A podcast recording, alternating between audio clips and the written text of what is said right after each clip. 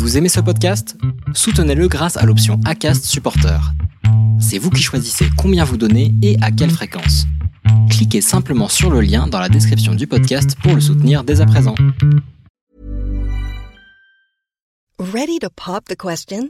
The jewelers at BlueNile.com have got sparkle down to a science with beautiful lab-grown diamonds worthy of your most brilliant moments. Their lab grown diamonds are independently graded and guaranteed identical to natural diamonds, and they're ready to ship to your door. Go to Bluenile.com and use promo code LISTEN to get $50 off your purchase of $500 or more. That's code LISTEN at Bluenile.com for $50 off. Bluenile.com code LISTEN.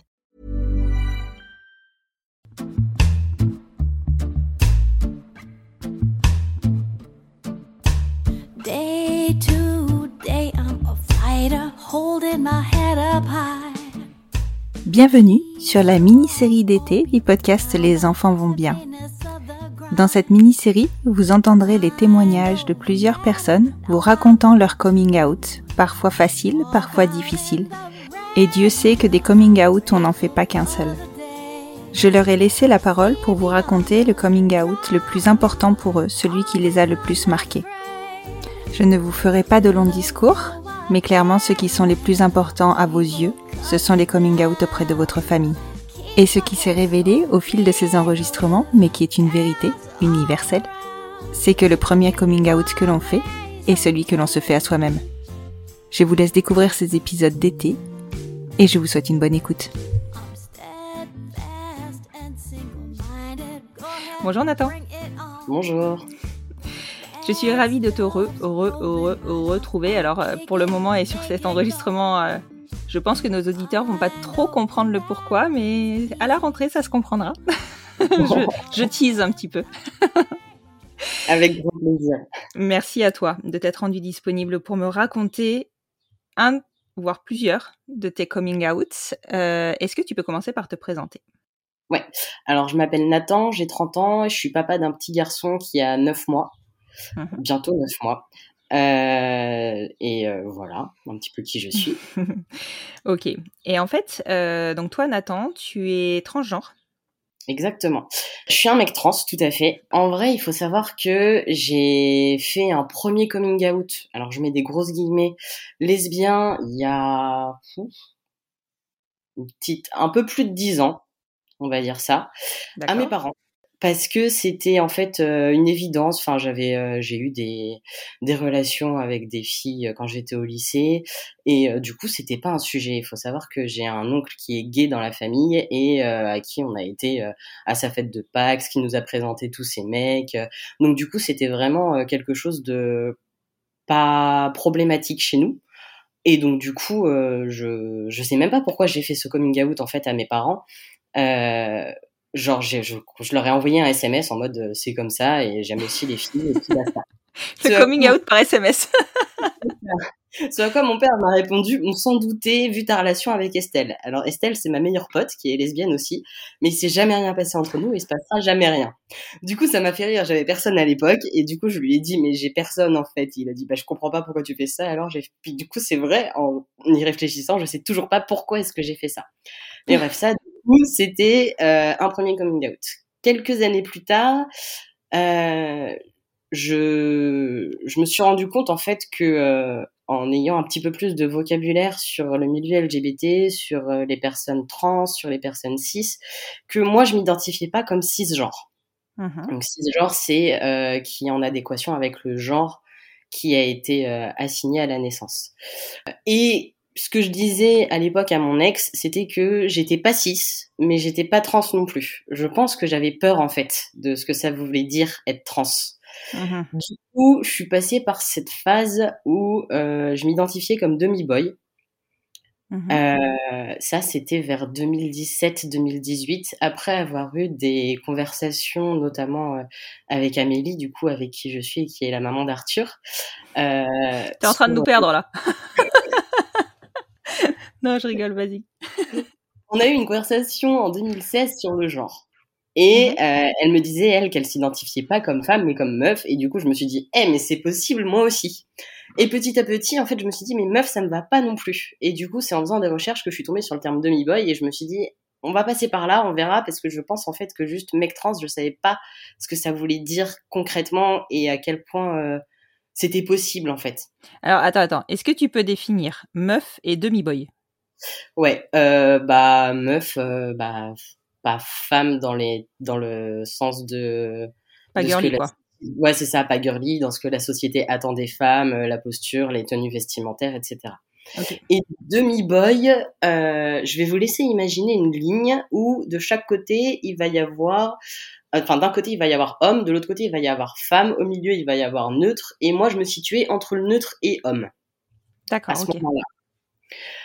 Euh, et petit à petit, du coup, j'ai commencé du coup à euh, essayer avec mon ex du coup de changer mes pronoms euh, et de me trouver un prénom. Il faut savoir que j'ai profité d'un déménagement à Grenoble pour euh, expérimenter tout ça auprès de d'un public plus large en fait. Euh, je- J'ai été euh, militer pour SOS homophobie. euh, Je me présentais du coup euh, au nouveau groupe de personnes euh, comme euh, Nathan euh, avec les pronoms il et euh, je voyais que ça m'allait en fait. Et de là Mhm. du coup j'ai commencé vraiment à m'accepter moi-même en tant que mec trans. Ça c'était en 2000 en septembre 2018 Mhm. Suite à ça, euh, en regardant de plus en plus de vidéos de personnes qui transitionnaient, que ce soit euh, des vidéos de euh, d'évolution, de début de transition à aujourd'hui, les personnes qu'elles sont aujourd'hui, euh, que ce soit par rapport à des chirurgies, que ce soit par rapport à des prises de- d'hormones. Euh, je me suis dit pourquoi pas, c'est des portes ouvertes, mais je sais pas trop ce que ça veut dire. Et à côté de ça, euh, je savais que j'allais avoir besoin d'être accompagnée et de soutien. Et je pouvais pas trop avoir ça à l'époque euh, avec mon ex parce que c'était un petit peu compliqué entre nous à ce moment-là. Mhm. Euh, du coup, j'ai c'était des portes ouvertes, un petit peu, enfin pas des portes ouvertes, c'était des portes pas fermées mais pas trop ouvertes non plus. Entrouverte. Mais entrouverte, voilà. Mais coup, j'ai quand même fait euh, un gros coming out à ce moment-là. Ça a commencé par mes proches, donc mes amis, où euh, je leur ai demandé du coup de m'appeler Nathan et de me genrer au masculin. Mhm. Euh, ce qu'ils ont tout- tous ont très bien réagi et ont accepté. Wow. Euh, et euh, il y a eu des erreurs, on va pas se mentir au début, et maintenant c'est un non-sujet.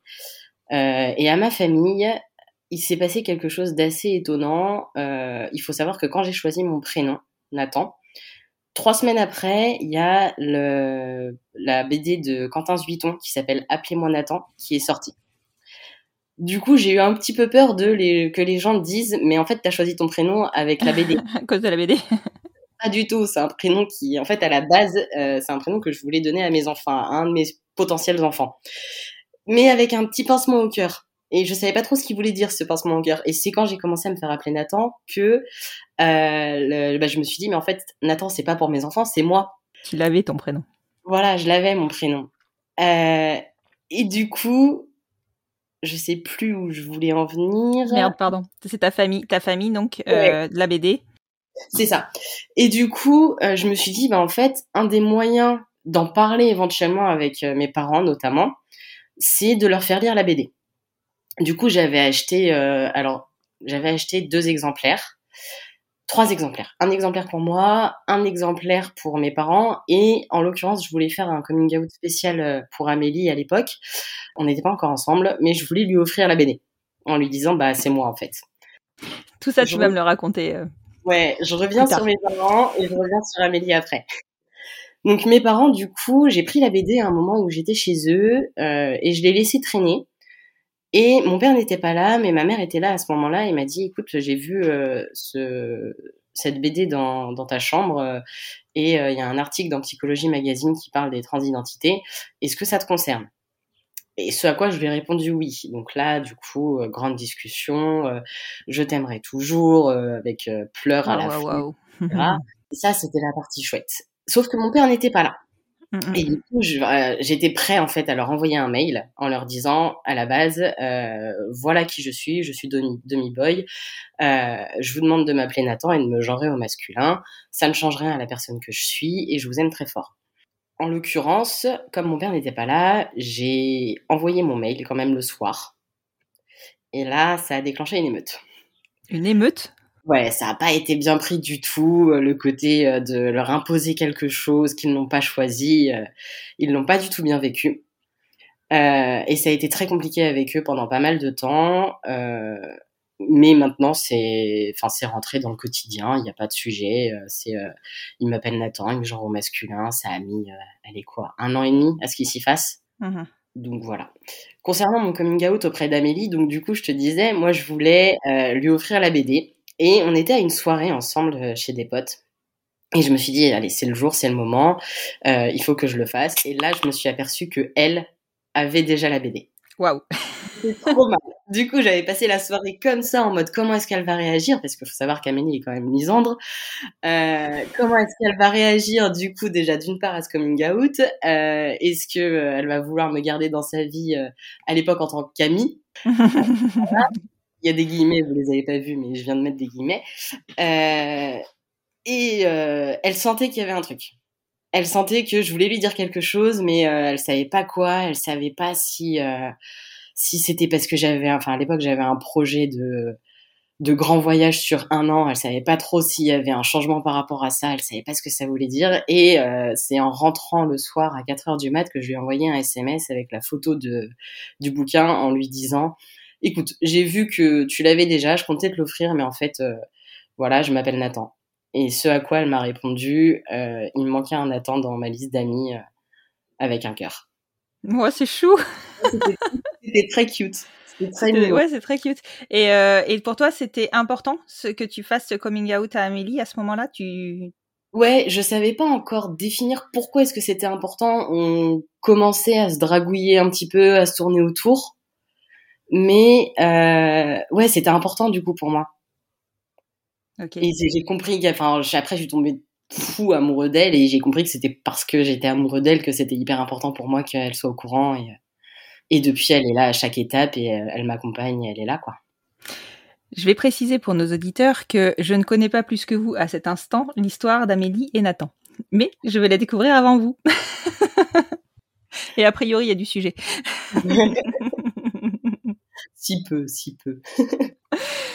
D'accord. Et alors, par contre, pour en revenir à ton coming out auprès de, de tes parents, donc, enfin, en fait, globalement, déjà, toi, tu as dû te faire toi-même un coming out à toi pour Ouais. comprendre un peu ce qui se passait en toi. Tu le dis, tu as eu du mal à, à te dire complètement trans, donc tu es passé par demi-boy. Ouais. Quand est-ce que tu as validé le fait que tu étais transgenre? Hmm. Quand est-ce que j'ai validé? Quand, euh, quand j'ai rompu, en fait, avec mon ex. Je Ah, C'était que- elle qui te... Ouais, je pense que c'était à ce moment-là. Un peu avant, parce que j'ai été assez vite dans euh, ma transition euh, sociale et Mhm. administrative. Euh, j'ai fait mon coming out vers janvier 2019. Mhm. Mon changement de prénom a été acté à la mairie en avril 2019. Ouais, c'est Donc, rapide. Ça, ça a été assez rapide euh, et c'est à ce moment-là en fait où euh, je me suis dit. En, en fait, ouais, c'est ça. C'est 2018-2019 D'accord, ok. Ok, ok. que, que j'ai accepté euh, que j'étais trans. je disais encore à l'époque que j'étais demi-boy, mais en vrai, j'étais un mec trans juste. Et quand tes parents, quand tu l'as annoncé à tes parents, donc il y a eu des tensions, mais surtout peut-être par rapport au mode de d'annonce, on va dire. Non, ce qui m'a été euh, beaucoup reproché, ça a été de pas en avoir parlé, de pas avoir euh, dit que je me posais des questions, que euh, je Ah, mais c'est hyper compliqué.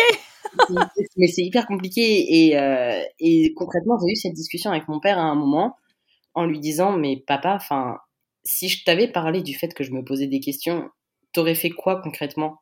Bah me ouais. dit- et du coup il m'a répondu mais je sais pas je, t'en aurais empêché je pense euh. et je lui dis mais est-ce que tu penses vraiment que d'essayer de m'en empêcher ça aurait changé quelque chose? Et il m'a dit non Oui, voilà. Et puis euh, ça t'aurait pas aidé non plus. Enfin, tu vois. euh, non Et après, euh, je pense que ça, ça leur est passé. Mais ouais, ils m'ont reproché ça. Et puis, je, enfin, on a beaucoup discuté. Et ce qui revient, ce qui est revenu assez régulièrement, parce que ça revient moins, parce qu'ils voient que je suis bien dans mes baskets, que j'évolue bien, que juste ça va en fait. Euh, ce qui revenait, c'était la peur. Mhm. La peur de la peur de la société vis-à-vis de moi, la peur de des modifications aussi. Parce que euh, je parce que j'ai eu une torsoplastie et que c'est une opération assez lourde. Et euh, du coup ils ont eu peur de pour eux enfin c'est se faire mal à son corps quoi. Donc il y a ça il y a eu une phase où ils étaient en mode euh, t'as des gros problèmes problèmes psy et euh, il faut soigner le fond mais ça ça leur est vite passé aussi elle était un peu violente à ce moment-là mais ça leur m'étonnes parce qu'en vrai, ça allait en fait. Genre, en vrai, depuis que j'ai fait mon coming out trans, en un an, j'ai perdu 20 kilos de poids en fait. J'ai pas fait de sport, j'ai pas, j'ai pas changé mon régime alimentaire. Juste, il y a un poids qui s'est ôté de moi et ça s'est vu physiquement. Putain, c'est ouf. Et les gens me, cro- enfin, me croient assez rarement parce que, enfin, genre, 20 kilos, faut les perdre quoi. Ah non, mais attends, euh, sur le perdre, poids. Euh, ouais, non, mais faut les perdre, mais tout, enfin, dans le poids, on sait très bien qu'il y a une composante qui est émotionnelle. Ouais, et ça, c'était 20 kilos d'émotionnel qui se sont enlevés, qui se sont évaporés et qui m'ont soulagé, en fait. Ah, c'est fou. Et, et là, enfin, tu vois, c'est là où je pense que avec cette transformation-là physique, les gens ont dû comprendre que pff, ça allait tellement mieux pour toi. Ouais, complètement. Ouais. Mais d'ailleurs, ça se voit dans la relation que j'ai avec mes parents.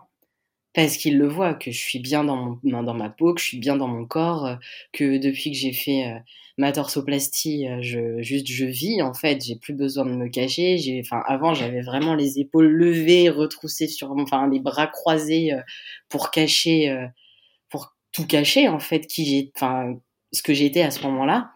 Et là, juste, ils me voient ouvert. euh, ils me l'ont dit, t'es rayonnant.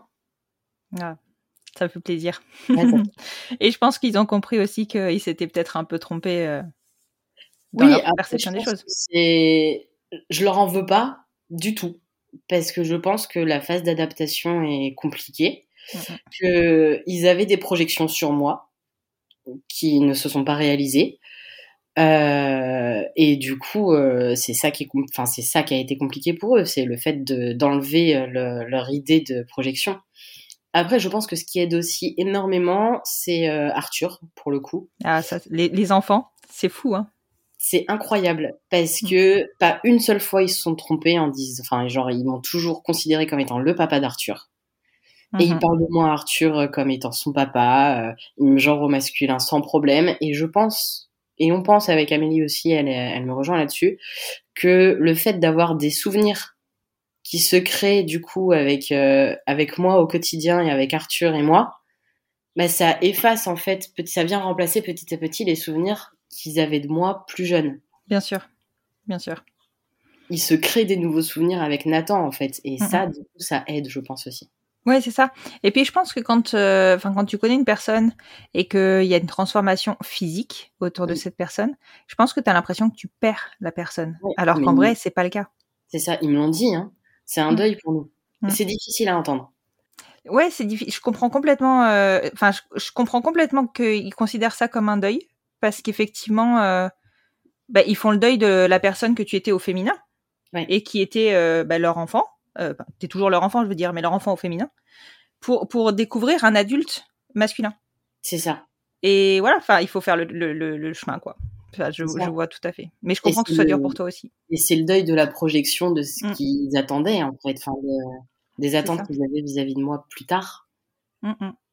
Complètement, complètement, parce que quand t'es parent, tu te projettes, même si, enfin, tu, tu, tu réfléchis toujours à ce que vont devenir tes enfants plus tard. Évidemment, ils seront tous les, les plus beaux et les meilleurs, évidemment, mais Évidemment. tu les, tu les projettes tels que tu les connais à l'instant T. Donc, euh, bon, en tout cas, je te remercie beaucoup, Nathan. Vraiment, euh, j'ai adoré enregistrer avec toi l'histoire de ton coming out et j'ai hâte de découvrir la suite de l'histoire. avec plaisir merci à toi Et puis j'espère surtout que ça donnera, euh, ça rassurera certaines personnes qui réfléchissent à une transition euh, à pouvoir l'annoncer aussi bien à leurs parents qu'à leurs amis, même si c'est pas simple et qu'on peut rencontrer des personnes obtus. Globalement, la société est relativement prête maintenant. Donc euh, voilà, n'hésitez pas, ou en tout cas prenez contact avec Nathan, peut-être qu'il pourra vous guider. Mais a priori, euh, ça se fait. Merci Nathan. De rien, merci à toi. à très bientôt.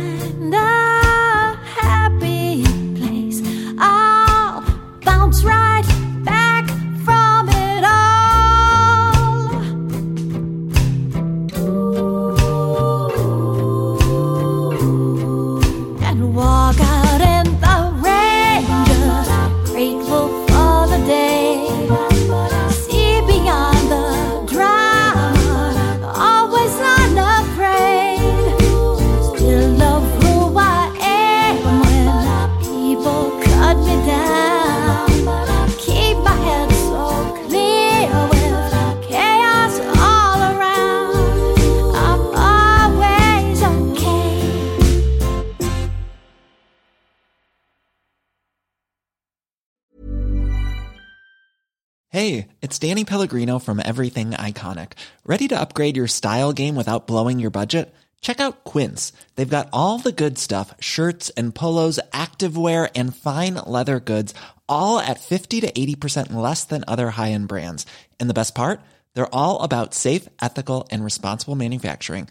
Get that luxury vibe without the luxury price tag. Hit up quince.com slash upgrade for free shipping and 365 day returns on your next order. That's quince.com slash upgrade.